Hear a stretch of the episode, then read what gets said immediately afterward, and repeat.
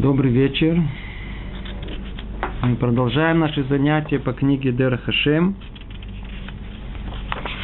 Мы находимся с вами в четвертой части, шестая глава.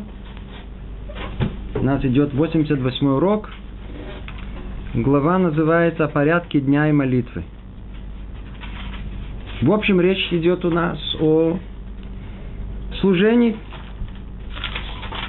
С того, как мы уже разобрали строение мира, каким образом Творец управляет этим миром, выяснили для чего и как, мы перешли к следующему этапу. Вся четвертая глава посвящена служению. Что теперь конкретно надо делать? После того, как мы все это знаем, конкретно что делать? Прояснилось, что служение, работа, труд бывает разное.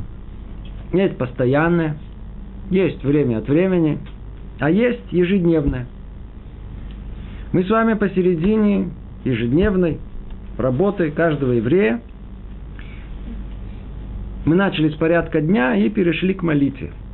Молитва – это вещь очень глубокая, поэтому приходится тут объяснять много основ, чтобы понять, почему молитва устроена именно таким образом, почему она состоит из таких составляющих.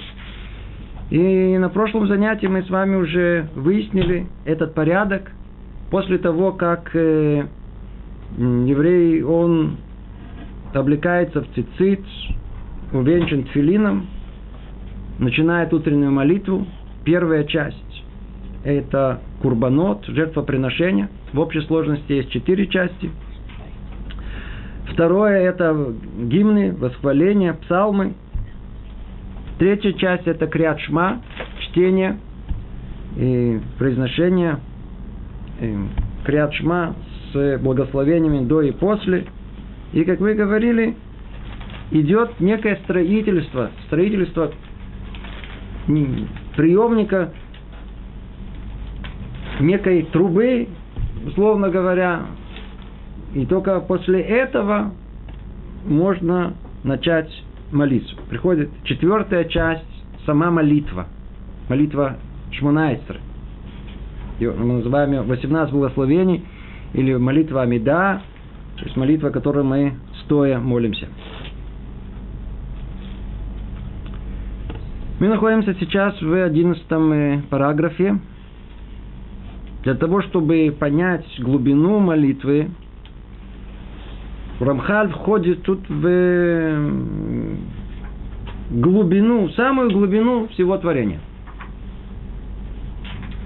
Чтобы понять, как устроена молитва, нужно понять самые-самые основы. Корни, откуда все идет. Частично мы уже это обсуждали в прошлый раз, повторяться не будем, а только-только самое необходимое. Вначале прочтем в общем. Пишет Рамхаль так. Необходимо знать, что все существующие виды воздействий и их частности объединены в три категории высшего воздействия. На эти три категории намекают первые три буквы. Юд, Кей, Вав – непроизносимого имени Всевышнего. А четвертая буква Кей, то есть буква Хей, намекает на соединение трех этих категорий вместе, необходимое для совершенствования творения. Эти три категории соответствуют трем первым эпитетам в молитве, то есть эпитетам Творца. Великий, могучий и, тут его перевели, страшный. Должным образом эти категории привлекают заслуги трех праотцов – Авраама, Ицхака и Якова. И так далее, и так далее. Естественно, что поверхностный взгляд прочтет это и, может быть, что-то будет понятно. Я не знаю, что вам понятно. Давайте попробуем разобрать тут каждое предложение. За каждым из них это не темы, темы сами, книги сами по себе. Попробуем сказать это очень коротко, ясно, чтобы было, было хоть как-то понятно. То есть все это вначале подготовка к тому, что мы поняли, почему молитва устроена именно таким образом, почему такие слова говорятся, почему такая структура молитвы. То есть надо понять теперь, а как все в мире устроено до того как. У нас будет очень, сразу предупреждаю, и такое абстрактное занятие. Что поймем, то поймем, дай Бог. Первое предложение. Необходимо знать, что все существующие виды воздействия их частности объединены в три категории высшего воздействия. Что за три категории высшего воздействия? То есть все, что в мире есть. Все существующие виды воздействия. То есть то, что и Творец влияет на нас, и все, что происходит, со всеми частностями, которые есть, все объединены в три категории высшего воздействия. Что за три категории? Это одна категория называет ее у нас милосердие, другое называется правосудие, а третье называется, может быть, милость. Тяжело перевести это на русский язык. На языке Торы это, с одной стороны, это хесед, с другой стороны, это дин. Хесед мы переведем с вами, и, может быть, доброта. Хесед, доброта. А с другой стороны, дин, правосудие. И посередине, если мы соединим и то, и другое, то у нас получится, мы назовем это рахамим. Рахамим. Может быть, объясним, что стоит за каждым из этих сил. Добро, то, что мы называем хесед, это сила, которая хочет воздействовать. И она безгранична. Она хочет давать, давать, давать. Но если э, у нас будет только состояние, когда что-либо дается, то это может привести к неустойчивости всего мира, которое есть. Мы знаем это по нашей жизни, знаем это в общем, знаем о том, что когда что-то одно дается и нет, что его каким-то образом ограничивает, то это распространяется, и вместо того, чтобы оно имеет созидательную силу, она превращается в разрушительную. Поэтому одно добро в этом мире оно не приводит к истинному добру. Должна быть еще сила какая, которая ограничит это. И тогда, когда мы найдем баланс между двумя этими силами, вот та средняя сила, которая не сильно дающая, но и не сильно ограничивающая, она и она и будет устойчива в нашем мире. Ее ее называем рахамин. Если хесед – это желание дать вне зависимости от заслуг того, которого мы даем, правосудие, с другой стороны, это наоборот, все с необыкновенной точностью, только по заслугам. То есть две полные крайние противоположности. То среднее качество рахамим, оно учитывает и словно я говорю, называю, может, милосердие, она учитывает и заслуги, и желание дать. При этом оно зависит от и поведения, того, как себя вел. То есть оно в себе содержит эти две крайности, две крайние силы, которые есть. Вот эти три силы, три категории, то есть все, все что есть, все, все взаимодействия, которые есть в мире, попадают в эти три категории – или есть категория под названием э, хесед, желающая дать, или правосудие, желающее это ограничить, все, что было точно по закону. И есть та, которая является результатом этого, рахамим, или в эту категорию уже э, устойчивой силы, которая может существовать в этом мире сама по себе. Об этом говорит нам Рамхаль тут. Он намекает, что это основа основ. Это основа основ. Мы подобные, мы видим физических законах. Просто прикиньте, не будем ходить во все, во все детали этого. что сила должна иметь силу, которая останавливает ее. Чтобы была устойчивость, нужно, чтобы с двух сторон что-то что одно давило, а другое останавливало это. И примеров сколько хотите. Воспитание детей то же самое. Должна быть сила, которая дает. То есть, что это за сила? Сила любви. Мы ее, это снова от она исходит всецело из той, из той основы добра, о которой мы говорили. А с другой стороны, должна быть какая-то сила, которая не эта любовь э, вылет на своего ребенка. Тогда можно, если она будет безгранична, что произойдет? Мы своего ребенка задушим. Нехорошо. То есть нужно себя удержать, не выплескивать всю свою, это только э, испортит во все. Ребенка самого нужно, с одной стороны, да, держать в атмосфере любви, но с другой стороны должна и сопутствовать этому атмосфера строгости.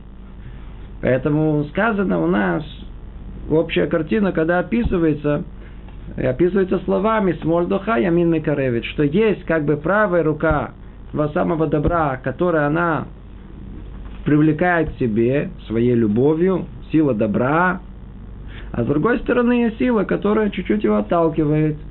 Это сила правосудия, учитывает его поступки и так далее. Это равновесие правильное, которое должно быть в этом мире. Эти три основы, это три категории всего высшего воздействия. Это первое, что хочет нам сказать Рамхаль, что мы просто знали – что все делится на эти три части в мире. Теперь отсюда он входит в еще более тонкую, тонкое понимание всего. И говорит так. На эти три категории намекают первые три буквы Юд, потом буква Хей, а потом буква Вав, непроизносимого имени Всевышнего. Мы знаем о том, что и постижение Творца само по себе не существует.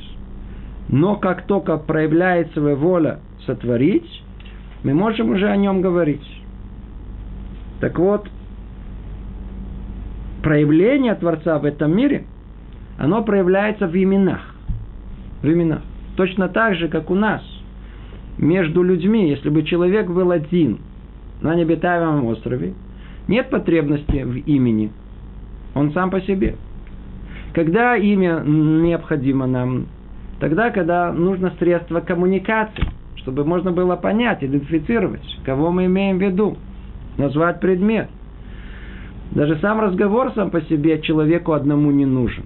Он всецело служит только для коммуникации.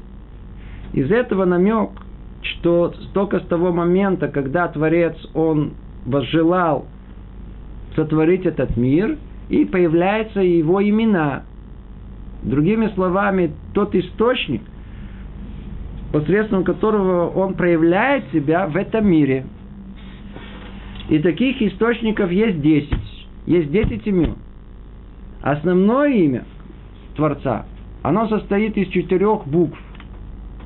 Первая буква Юд, вторая буква Гей, третья буква Вав и четвертая буква Гей. Имя это непроизносимое, нам нельзя его произносить.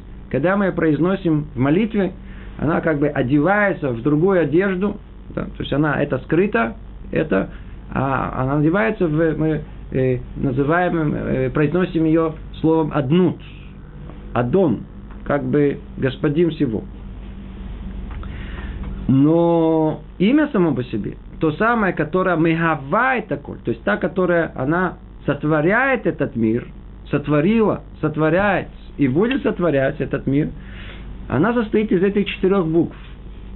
И эти четыре буквы, не буду повторять все, что мы говорили в прошлый раз, чтобы понять, что мир состоит из букв, был порожден буквами, то есть элементарными силами, которые стоят за понятием буквы.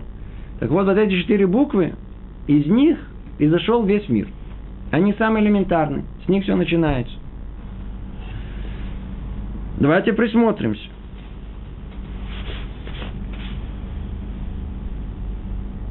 Согласно порядку того, как идут эти буквы, так устроен весь мир. То есть это не просто имя. Не просто имя. Так как эти буквы э, расположены, так как они, так, какую форму они имеют, в каком порядке они появляются, это точный прообраз всего, что в мире может произойти. Сейчас посмотрим. Сейчас посмотрим. Любая буква, какую мы бы вы не захотели бы написать, с чего она начинается? Давайте возьмем ручку, попробуем ее написать. Все начинается с точки. Все начинается с точки. Точка, она находится в начале всего. Она берешит. Она в самом начале всегда находится. Если даже я ничего не, я просто э, вот так сделаю, и сразу уже точка есть. Теперь, эта точка, что есть? Это буква какая? Юд. Это самая первая буква.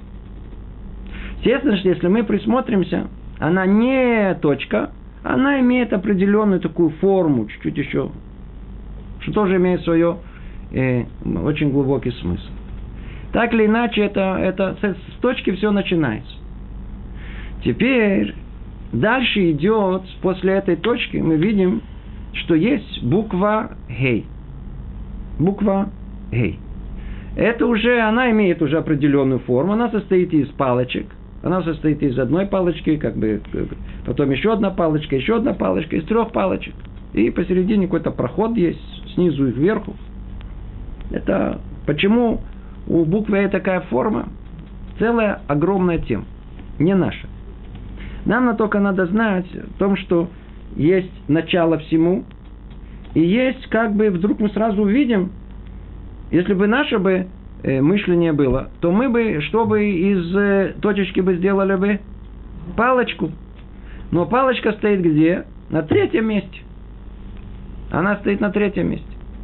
А на четвертом стоит месте точно такая буква, как вторая. Точно такая же. Что за секрет тут кроется? Скрывают наши мудрецы, что вот это, эти четыре буквы, это порядок любого процесса, который есть в мире.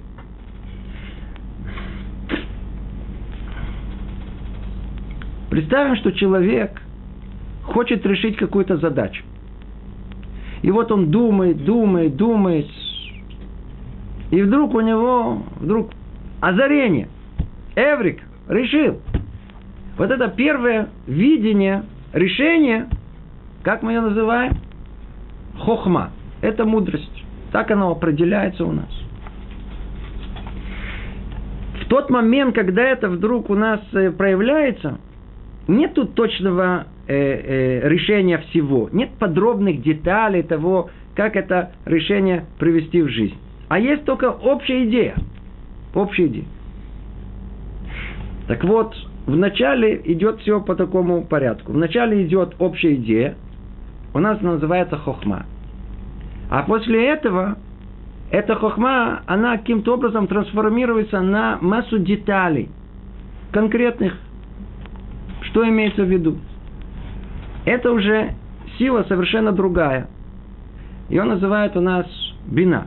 Теперь, по-русски я не знаю, как это переводить. Одно это мудрость, а другое назовите интеллект.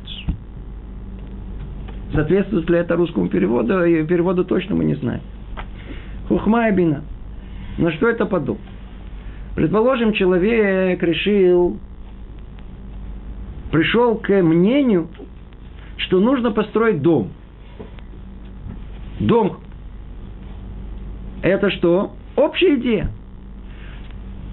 Это кто прародитель этого? Кто это породил? Мудрость, хохма. Когда же нужен, когда же перейдем к следующему этапу? Эту самую идею, дом. Что, ну хорошо, дом. А сколько там комнат? А какой они величины? Сколько этажей должно быть в доме? Подвал должен быть или нет? Где вход? Где... Э, огромное количество подробностей. Должна прийти уже теперь совершенно качественно другая, другое мышление, которое теперь эту идею разовьет, разобьет на все конкретные детали и составит план. Мы ее называем бина. Вот эти два начала, хохма и бина, это, условно говоря, одно начало мужское, другое начало женское. Если присмотреться к этому, то с этим большой-большой секрет кроется. Мужчина, муж, он несет в себе общую идею, мягко говоря. И он э, делится с этой общей идеей со своей женой. И вот тогда женское начало, оно начинает эту идею разбивать на составляющие. И если это находится в начале, как сказать, в мужском э, э, начале, в, как общая идея, а женская сторона начинает конкретно этой идее придавать осуществление конкретно. О, ну, тут будет сердце, тут будет руки, тут будет ноги, тут будет голова. Все начинает вдруг проявляться. Проявляться. Поэтому вначале идет юд, что это общее, это хохма, это начало как бы всему. И это, условно говоря, его называют начало отцовское. Да. А за ней должно следовать тот, который может воплотить эту мужскую идею. Это женское начало. Ее, условно говоря, от начала материнское.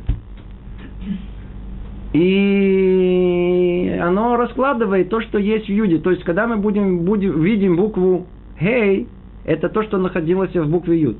Это то, что, это то, что точнее, это не, не, не то, что, я извиняюсь, не то, что находилось в букве «юд». Это то, что теперь разложит это все и подготовит это в качестве плана.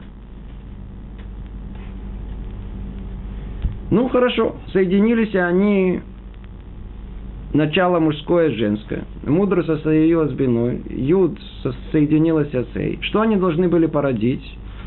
Тот первоначальный замысел, который был у него в голове, вьют в голове. Там, там, в самом начале.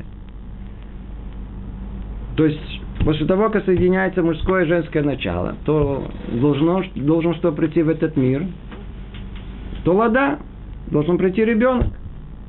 Вот этот ребенок и выражен, он какой? Он похож на папу. Только он что? Продолжение папы.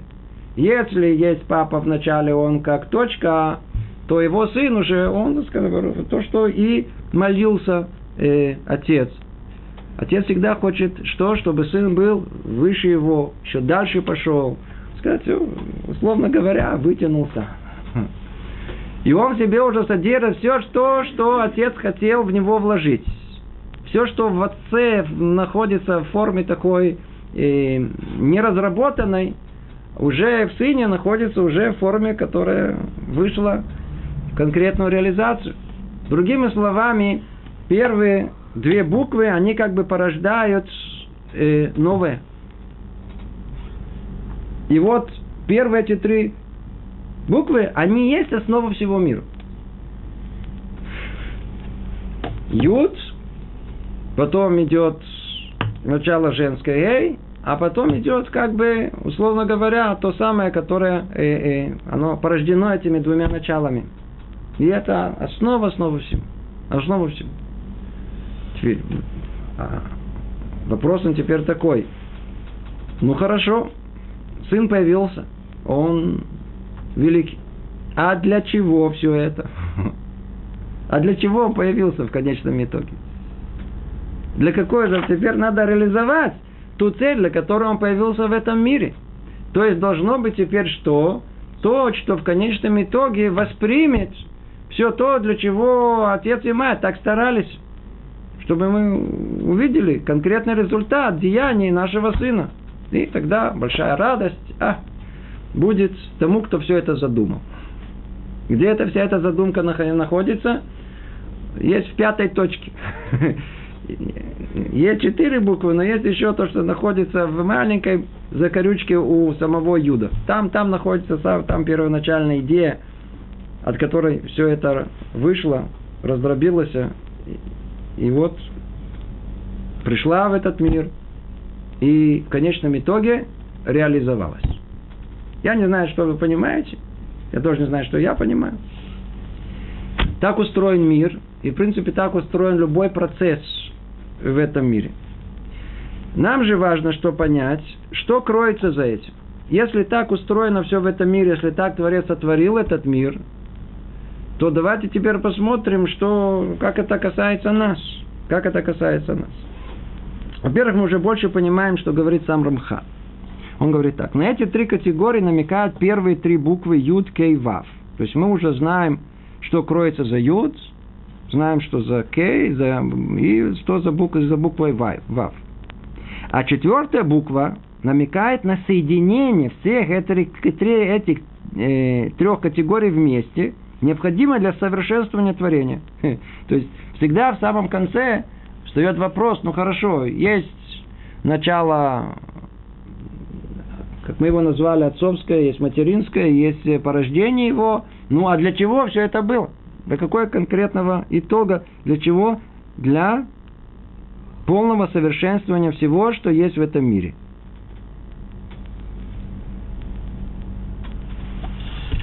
Теперь давайте соберем сказанное в начале и после того, что мы говорили. Помните, мы говорили, что есть три основные силы, которые есть в мире, и они вроде бы не звучали так, как мы сейчас это сказали. Мы сказали, что есть сила, которую мы называем хесед, и есть сила, которую называют дин, или по-другому называют гвура, и она, они соединились вместе в Эрахами. Вот эти три описания, три категории – это общее состояние любой тройки, которая есть в мире. Любая тройка в мире, она строится на этом. То есть, когда единство выходит из своего простого существования, то всегда есть э, единица, есть его противоположность, есть то, что соединяется. То есть есть теза, есть антитеза, и есть синтеза. Есть это, это тройка, которая есть. Это прообраз всего, что есть.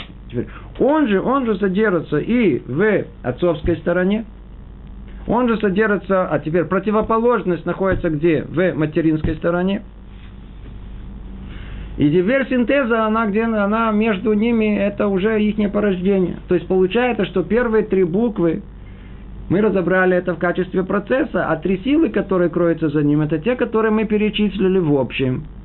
Хесед, с одной стороны, добро, с другой стороны, сказали, это правосудие, гура, и посередине это э, Рахамим, условно назвали, есть много других названий. Сейчас мы увидим.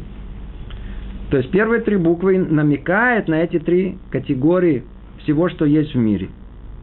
Но так как э, имя Творца, оно четырехбуквенное, то есть еще и четвертое. Это четвертое, оно как бы собирает все. Оно результат всему. То есть для чего мне весь этот процесс нужен был? Какая конечная цель в конечном итоге? Чтобы она осуществилась, эта цель. Вот она, вот какое совершенство всего. То есть для этого есть конечная четвертая буква. Это маленькое вступление, чтобы теперь понять, а как э, устроена молитва. Теперь давайте перейдем непосредственно к молитве. Снова, кто никогда молитву нашу не видел, ему сейчас будет тяжело понять, а кто молился, поймет, о чем речь идет. Молитва Шманайсры, она начинается э, такими словами, давайте скажем это на русском, не знаю, что нам, сколько нам поможет это, в русском переводе – благословен ты, Господь, Бог наш, и Бог отцов наших, Бог Авраама, Бог Ицхака и Бог Якова. Бог великий, могущественный и грозный. И так далее. Вот уже первое, э, что есть, с чего начинается. И надо помнить, что по закону первое благословение мы обязаны иметь намерение – то есть, если у нас не будет намерения, понимания, первого словения, не считается, что мы молимся даже. Надо теперь понять, а что стоит за этими словами, почему молитва начинается с таких слов.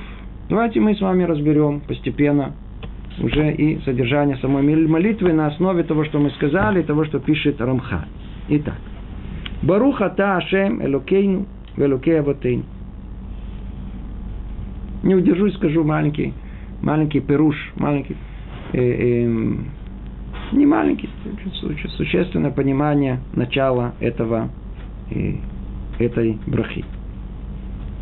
Мы обращаемся к Творцу. Как? Говорим им, Бог наш и Бог отцов наших. Для чего это повторение? Я уже обращаюсь, Бог наш. Элокейн, ты Бог наш. Чего я буду вспоминать снова отцов? А если вспомнил отцов, что я вспоминаю себя? Когда мы обращаемся к Творцу, есть две возможности. Во-первых, встает вопрос, а по какому праву мы вообще обращаемся? Так вот, есть две возможности, два права обратиться к нему. Одно – это благодаря самому себе. Одно благодаря заслуге отцов. Авраама Вину, он молился Богу, но у него не было заслуги отцов. Отец Терах был, идолопоклонник.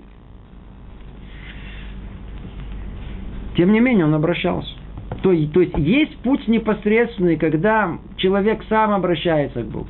Он говорит, у меня нет заслуг, у меня нет никого, мне на кого опереться. Рибоношна, помоги мне. Это путь, это наш путь. Путь каждого болеет чува, путь человека, который приходит к иудаизму. Это путь его, он один у него, за ним не стоят брат, не, не, не стоят все, все, все. Он сам раскрыл, он сам пришел.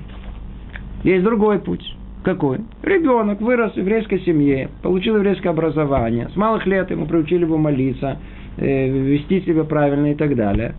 Он, когда молится, он говорит, секундочку, я молюсь в заслугу кого? Я, а, а, у меня есть заслуга моих э, родителей, которые меня такими сделали. Это не моя личная заслуга. Мои родители помогли мне пойти по этому пути. Ну, благодаря этому я и молюсь, обращаюсь к тебе. Если я не ошибаюсь, так э, говорят от имени Бальшема Това. Бальшем Тов э, так э, комментировал начало этой молитвы. И вот после этого сразу есть обращение Бог Авраама, Бог Ицхака, Бог Якова. Что значит? Мы уже до этого сказали Бог наш. Как будто что там, три Бога отдельных. Как это вообще можно понять? А после этого идет уже некое такое описание. Бог великий, могущественный, грозный. Теперь давайте посмотрим, что говорит Рамхаль по этому поводу. Говорит так. Эти три категории, то есть, то есть эти три категории, которые мы с вами упомянули. С одной стороны доброта, с другой стороны правосудие, с другой стороны милосердие или хесед, дин и рахамим. Эти три категории соответствуют трем эпитетам в эпитетам Бога в молитве. Великий, могучий и страшный. Мы видим, что тут все рассчитано, все очень точно согласно структуре мира, согласно всех сил и категорий, которые есть в мире. Дальше продолжает Рамхали говорит, и должным образом эти категории привлекают заслуги трех праотцов Авраама, Ицхака и Якова. О. Теперь послушайте, что тут находится. Какая у нас вообще есть возможность обратиться к Творцу? Действительно, где мы, где Творец? уму не постижим. Так вот, когда-то жили люди, наши працы, которые нам построили ясный путь и соединили как бы нас с Творцом. Дали нам возможность вообще обращаться к ним. Не знаю, на что это подобно? Это подобно, как я знаю, в каком-то тоталитарном режиме, знаю, это царство есть, да, где есть ясная власть царя. Маленький человек, он никакой связи, кто там наверху не имеет. Может, где-то там издалека увидит, где-то там на, на лимузине проедет черным и все. Но если есть там в верхах свой человек, свои люди там находятся, то я уже ближе. То есть я могу через кого-то уже обратиться, это более как бы выше тот, кто меня проведет. Мне надо встретиться с министром. Есть кто-то там изнутри, который говорит, а, ты сын такого-то, иди сюда. Взял за руку и привел. У нас есть праотцы, которые нас берут как бы за руку. Почему? Потому что мы знаем вообще, по какой дороге, по какой дороге идти. И мы это знаем, что это не теория они это осуществили. Из-за того, что они это осуществили, это значит, и мы можем осуществить. Они пришли к Творцу, и мы можем прийти к Творцу. Теперь обратите внимание, как они шли. Величие наших праотцов состояло в том, что они раскрыли вот эти качества, каким образом Творец управляет этим миром. Они раскрыли эти качества. Первый, кто это раскрыл, это был Авраам. Он понял, что основу всего миру составляет хесед. Мы сказали добро, неограниченное добро. Всю свою жизнь он посвятил тому, чтобы совершенствоваться в том, что есть хесед. Он бегал за, за, за, за всеми, кому мог. Он кормил всех. Он, он, он, он, он э, хватал людей на улице и приглашал себе домой. В тот момент, когда он был сам болен, и в момент, когда вокруг была, была невероятная жара, то есть это символическое описание самых невероятных условиях, он э, проявил свое качество милосердия, добра, которое он хотел дать всему и всем вокруг себя. Чем он, что он сделал? Теперь, кто помнит, что мы говорили во всех нас предыдущих уроках, очень нам поможет. Ведь это качество Творца. Он взял это качество и достиг в нем совершенства максимальное, которое только может быть. Никто больше э, Авраама Вину не, не усовершенствовался в милосердии. До него тоже были милосердные люди, в всяком сомнении. Были добрые люди. Но никто не смог достичь его уровня. Только он достиг этого. Как только он достиг этого уровня, знаете, когда доходишь до какого-то предела, раз двери открываются. Он как бы раскрыл дверь к Творцу. Почему? Потому что если качество Творца, оно такое, и вдруг приходит точно такое же, что происходит? Они соединяются. Помните цель всего, как должно было быть? Цель всего – приклеиться к Творцу. Как можно приклеиться? Только подобием. Чем мы окажемся на более подобны, тем больше приближения будет. Два человека, когда они начинают быть более подобными друг другу, тогда они соединяются в одно единое целое, как душа в душу, верно? Душа в душу. Один дает этому то, что не стоит, а другой этому то, что не достает. Соединяется, как бы приближается в одно единое целое соединяется в одно единое Когда есть качество, которое, которое Творец управляет этим миром, основное милосердие, и приходит человек в этот мир, который смог достичь совершенства, а Творец сотворил милосердие для того, чтобы нашелся какой-то человек, который достигнет в этом совершенства. Это же цель всего. И что и была. Появляется этот человек, который способен достичь совершенства. Кто был Авраама Вину? Что произошло? Опс! Он построил целый столб, он построил основу всего мира. Он присоединился, теперь есть как бы вот этот тенор, труба под названием, под названием с Творцом. Есть связка с Творцом, как называется? Все, приклеились. Это милосердие. Хесед. Кто он построил? Построил Авраам Авин. Поэтому сказано Элоке Авраам. Что значит Элоке Авраам?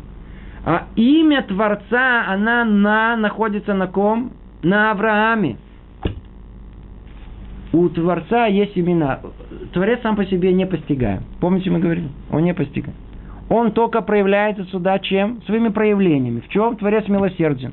Его это милосердие, это доброта, ее мы называем хесед.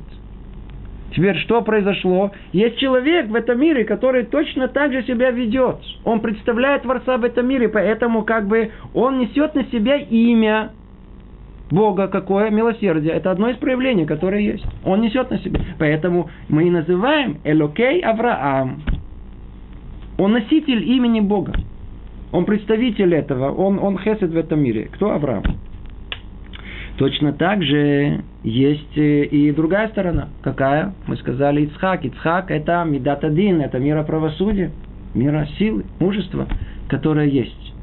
Он, в отличие от Авраама Вину, он пошел в другую сторону. Почему? Кстати говоря, интересный вопрос. Всегда сын, он должен идти за э, духовным наследием своего отца. Спрашивают интересно, почему Ицхак не пошел за Авраама? Он тоже должен был быть милосердным. Какое же воспитание он там получил? Так вот, оказывается, что вся мудрость Ицхака в этом не вся. Это снова мудрость Ицхака состояла в том понять, что папа в качестве милосердия он достиг границы. Если я пойду по его пути, что-то добавлю, я все переверну, все испорчу.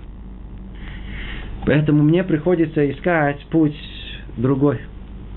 Он был таким же первооткрывателем, как и Авраама Вину, поэтому он тоже основа основ, он сам по себе. Он пошел другим путем, он понял о том, что отец достиг совершенства, он пошел по пути отца, только в том смысле, что он и он искал совершенство, но в другой области, в какой противоположной. И он, и в, он в ней достиг максимум, который есть. И вся его жизнь – это свидетельство этому. Свидетельство это. Мужество его, он, Акидат, Ицкак, его жертвоприношение его э, приводили. И с каким мужеством он его прошел. И все, что произошло с ним дальше и так далее.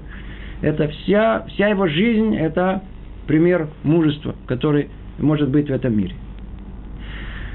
И когда приходит мир, и, и поэтому его называют Элокей Цхак. Он в том качестве проявления этого мужества, э, э, Дин, э, э, ну, Дин это, вылетело слово, э, правосудие, он достиг совершенства в правосудии. Но это правосудие, это мера Творца. Если он достиг сам максимальной меры этого правосудия, то он как бы соединился в этом с Творцом, он приклеился к нему. И тем самым он несет на себе имя этого Творца. И он является э, как бы представителем Бога в этом мире. Поэтому и называется Элокей Ицхак, Бог Ицхака. Точно так же и Бог Яков. Яков, мы знаем, он пришел в этот мир, и он уже соединил две противоположности. У него уже был пример своего дедушки Авраама, и он знал, что он достиг совершенства в этом он видел пример своего отца, Ицхака, меры правосудия, мужества. И он понял, что он не может идти ни по пути дедушки, ни по пути э, своего отца, и что ему, ему пришлось проанализировать все, собрать все вместе, понять о том, что мир на самом деле устроен где, как, посередине. И тем самым он раскрыл практически основной замысел Творца, который есть в мире существование любое, оно возможно только тогда, когда есть баланс этих двух крайних сил. И он достиг этого баланса. И этот баланс выражается в, как бы, в полной гармонии, которая есть между ними. Как она называется гармония у нас, которая выражает красоту Тиферет. Тиферет ПР. Это красота ее условно называют. Есть много названий ей. В другом э, ракурсе она называется эмет, называется истина. И и есть много-много названий всему этому. Э, Та же называется Тора. Яков что-то представляет в этом мире. У нас сказано так. Яков э, там, Юшефу Алим. Так о нем сказано, мы с вами недавно читали. Яков, он э, человек, который, тоже как переведем второе, Юшефу Алим, он э, сидит в шатрах. Одно из комментариев, почему сказано в множественном числе шатрах, он, он сидел в двух шатрах. Один шатер Авраама, другой шатер своего Ицхака, и он собрал вместе и то, и другое. Поэтому он достиг этого качества великого, которое называется Тиферет на нашем языке. Тем самым он присоединился снова к Творцу, построил снова еще один столб этого трубу, какого подсоединил нас к, к, к самому Богу. И на нем теперь тоже имя имя Бога. Поэтому и называет тут Бог Якова. Очень хорошо. Дальше сказано Бог великий, могущественный и грозный. Теперь, что это за три, за три качества? Это те, которые мы только что перечислили. Великий в, в чем? В милосердии. Творец он в этом. Творец его он какой? То, что мы говорили сейчас. Он, его качество проявления в этом мире – это э, добро и э, милосердие. Другим словом, как это характеризует, это, берется это из псалмов Давида, сказано э, леха агдула, агдула, то есть величие Творца, самое большое, которое есть в этом мире, в чем проявляется в его добре, в его э, милосердии. Поэтому он тут описан как великий то могущественный. Что такое могущественный? Могущественный – это сильный, крепкий, все, который все может достичь. Это уже качество, которое мы сказали, присуще кому? Яцху и Ицхаку. И за ними идет еще слово, которое требует разъяснения, называется грозный. Что значит грозный? Нура. Нура. Первый взгляд, тут очень тяжело это понять, а как это связано с э, Якова Вину. На самом деле это, это, это легко все понимается. Во-первых, про Якова Вину сказано, что он сказал, когда он заснул на Гара Морья.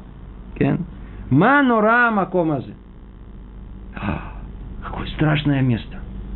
Что он имел в виду, нора, страшное место? Мы понимаем, страшное место, это, это, это, это, это что его обуял страх. Знаете, иногда говорят, даже просто э, интересно, это как-то получается в обыденной речи. Иногда мы говорим, хотя мы хотим подчеркнуть, что это что-то необыкновенное, вот страшно хорошо. Почему мы говорим страшно хорошо? Нуратов. Почему мы говорим именно так? Потому что это, это уже э, результат восхищения, которое у нас есть, который, который а, вот это да, это совершенство. То есть, это как бы общее описание вот этого состояния совершенства, которое есть, ну раз, страшно. Итак, что хочет сказать нам э, Рамхаль? Он говорит, эти три категории соответствуют трем первым эпитетам Бога в молитве, великий, могучий и страшный. Теперь должным образом, продолжает Рамхали, говорит, должным образом эти категории привлекают заслуги трех праотцов. Авраама, Ицхака и Якова. То есть заслуги, снова повторяем, заслуги Авраама, Ицхака и Якова, каждый из них в этих трех областях, они притягивают в этот мир эти три основы, на которых мир строится. Другими словами, что происходит? Как бы соединение мира нижнего и мира высшего. Это та цель, от которой весь мир должен идти. Соединиться вместе. Соединиться вместе. Праотцы наши, они проложили дорогу. Благодаря им у нас есть возможность обратиться, обратиться к Богу. Они подсоединили, подсоединили контакт и провели этот, как знаете, это, связь провели. Когда-то бегали с, с, с проволокой вот этой, как его, чтобы, знаете, это поговорить, так надо было отсюда туда, надо было, чтобы можно было поговорить. Давайте протянем этот шнур или как это, провод этот. Линию связи. Надо протянуть. Что сделали наши праотцы? Протянули линию связи к Творцу. Установили. Как? Поняли, как подсоединяться? Подсоединились. Благодаря этому мы можем подсоединяться к ним. Это первая часть молитвы. С этого мы начинаем. И обращение. Бог Авраама, Бог Исхака, Бог Якова. Все это ведет, что позволило им открыть нам путь? А, качество Творца – какой Бог великий, могущественный грозный. И дальше, что тут находится, сам Рамхаль не объясняет, мы уже тоже, тоже это не наша тема, поэтому мы не будем это тоже объяснять. Но, по крайней мере, это основа. Показать нам, как все в мире устроено с необыкновенной точностью. Это не просто так вдруг такие слова, такие обращения. Мир устроен так, поэтому и обращаться мы к Творцу в этом мире должны именно таким образом, а не другим. Продолжает Рамхали говорить. А привлечение цельности, проистекающей от соединения этих трех категорий, происходит в заслугу царя Давида, который как бы соединяется с праотцами и завершает исправление Израиля. То, эта тема сама по себе мы ее, естественно, даже не, не затронем. Вспомним, и для этого мы говорили о четырех буквах, из которых состоят имя Творца. Первые три, они тут обсуждены, они ясно, они соответствуют трем категориям высшего воздействия. Это э, Авраам, Ицхак, Яков. Есть в мире духовном понятие, называется меркава, э, как бы карета – у кареты есть четыре колеса, есть как бы четыре опоры, основы, на которые есть. Три из них, три из них, это Авраам, Ицхак и Яков. Но мы знаем, что у кареты должно быть четвертая опора, чтобы все было устойчиво. Кто это? Это царь Давид. Или по-другому это Мелеха Машех. Это э, Машех, Циткейну, Раташем, который изойдет из Зера Давид.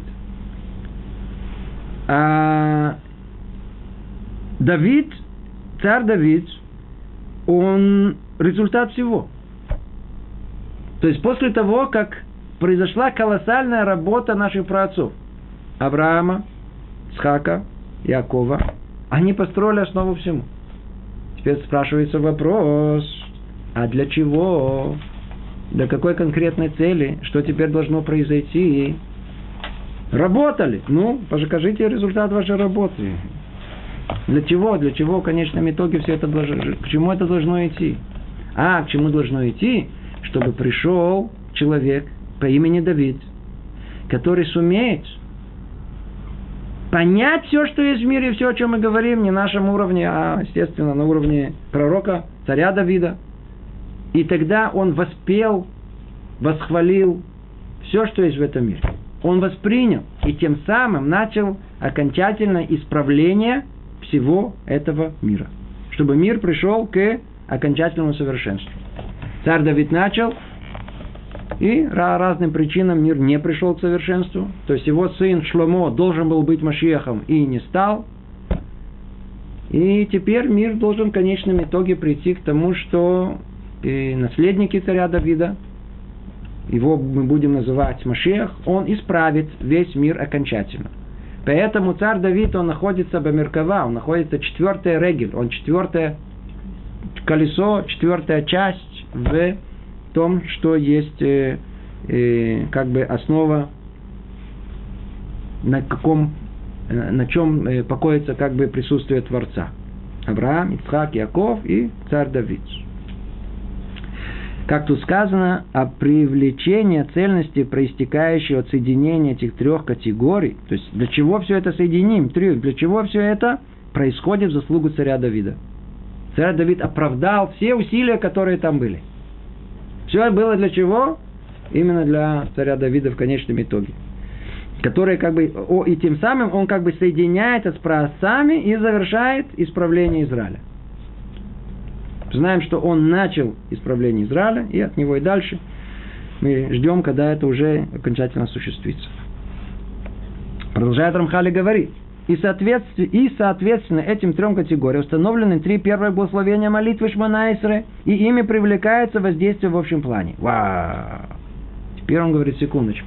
Не только что в первом благословении у нас все строится на этом, на этой строяде, на, на трех э, категориях высшего воздействия, которые были расшифрованы, восприняты и осуществлены тремя нашими праотцами, сама молитва, она как строится. Теперь посмотрим на структуру молитвы. Надеюсь, вы ее все знаете. Как она устроена? Помните, мы говорили? Вначале нужно восхвалять. Это первые три благословения. Потом просить. Это все средние благословения. А после этого благодарить. Последнее. Теперь посмотрим внимательно. Первые три благословения мы сказали, это восхваление. Первое какое, как оно называется? Берката Авод. Второе называется, то есть э, э, благословение э, под названием працы. Второе называется как могущество. Третье называется к душа, освящение божественного имени. Так они перевели. Как оно устроено? Почему три? Почему три восхваления? Почему не одно? Мы уже, мы уже понимаем, любой процесс должен идти через эту триаду. Нельзя прийти к четвертому, к просьбам, ведь это наша же конкретная цель, чтобы этому не предшествовался порядок один, два, три. Поэтому этих, этих, этих восхвалений сколько? Их три. Теперь, как они устроены? Первое согласно кому первое восхваление? Согласно Аврааму. Чем заканчивается первая браха? Маген. Авраам. А, упоминается все про но заканчивается Маген Авраам. Авраам – основа первого благословения. Второе благословение, оно связано с кем? С Ицхаком. С мерой Ицхака какое? Мужество. Так тут и сказано. Могущество. А так гибор леулам, Ашем, Михаем и Тимата, Рав Леошия, беспредельно могущество Твое, Господь. Ты возвращаешь мертвых в жизнь. То есть, что тут написано?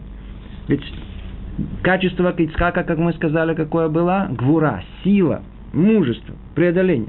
Скажи, кто, какая самая э, большая, э, самое большое проявление мужества, которое может быть в этом мире? Михаемити, воскрешение из жизни.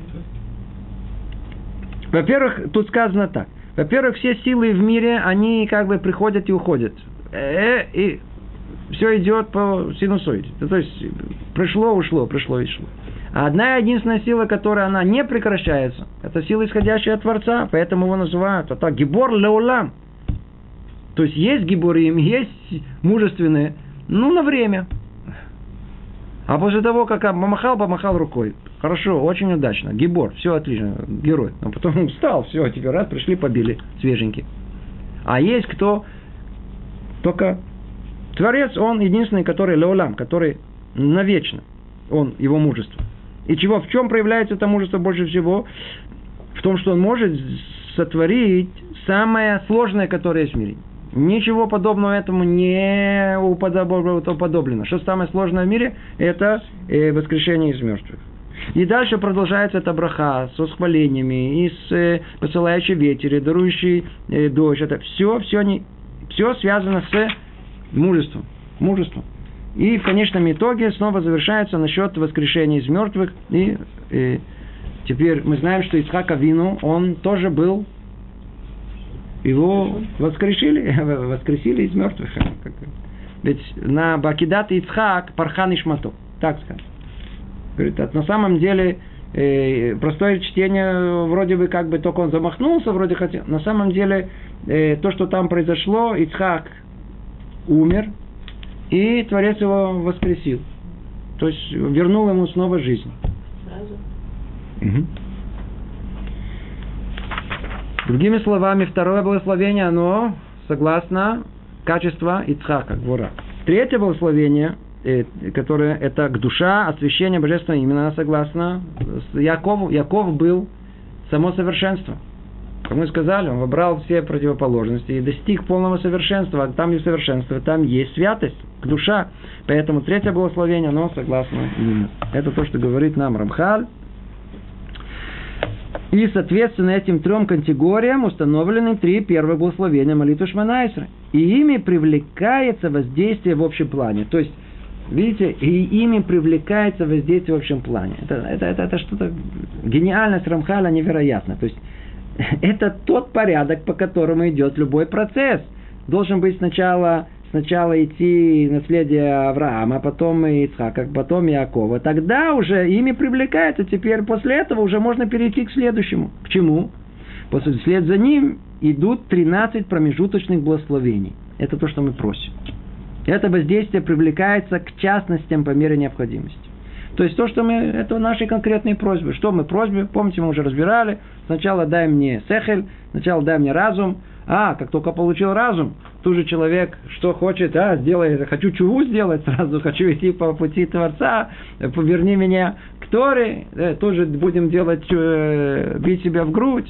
После этого идет, это первые три как бы личные просьбы. После этого идут три личные, какие, спаси меня от войны, После этого, чтобы я здоровый был, потом деньги, но мне надо как-то прокормить семью. И потом начинаются уже общественные просьбы, чтобы собрал весь народ вместе. О, а если соберем вместе, сейчас, иди знаю, балаган будет, начнем ссориться, чтобы судьи были. Если после того, как есть судьи, иди знаю, всякие разные мальшиним, всякие разные наговорщики будут, э, недовольные будут. Ну, теперь надо молиться, чтобы праведники были. И в конечном итоге, чем заканчиваются все наши просьбы, обратите, чем, кем? царем Давидом. Давид где находится в конце? Молитва о приходе Машиаха. Это конечная цель. Все для чего? Чтобы в конечном итоге пришел Машиах и весь мир, и мы, в частности, и мир в целом, пришли к конечному исправлению.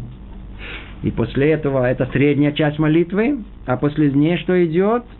Тремя последними благословениями это воздействие усиливается и занимает свое место в получи, получателях посредством благодарение, которое мы выражаем за него. Теперь что приходит? Теперь надо поблагодарить.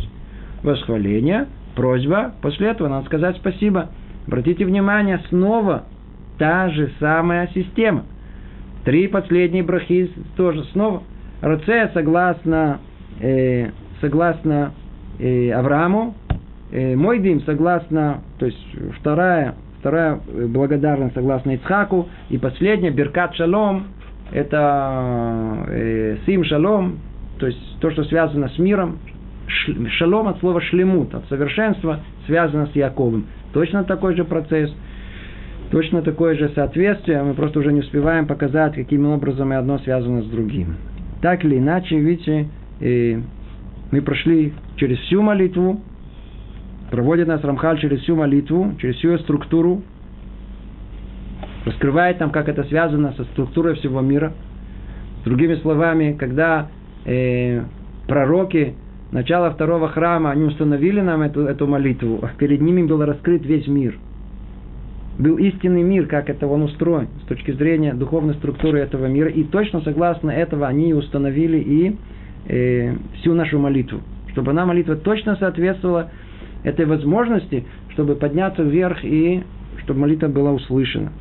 И продолжает Рамхали говорит, кого и исправляющее действие молитвы Шманайсры в общих чертах.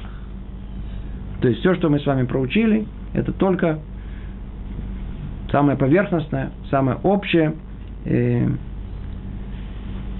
исправление, то, которое может э, молитва э, принести в этот мир.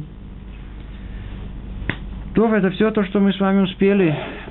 Э, к сожалению, приходится тут остановиться, несмотря на то, что тут есть уже как-то мы причастны к этому и 12 параграф, но мы уже его разберем в следующий раз, он очень короткий, и перейдем после этого к еще более, по-видимому, не, не менее сложной теме. Но это будет уже в следующий раз. Всего доброго. Привет из Иерусалима.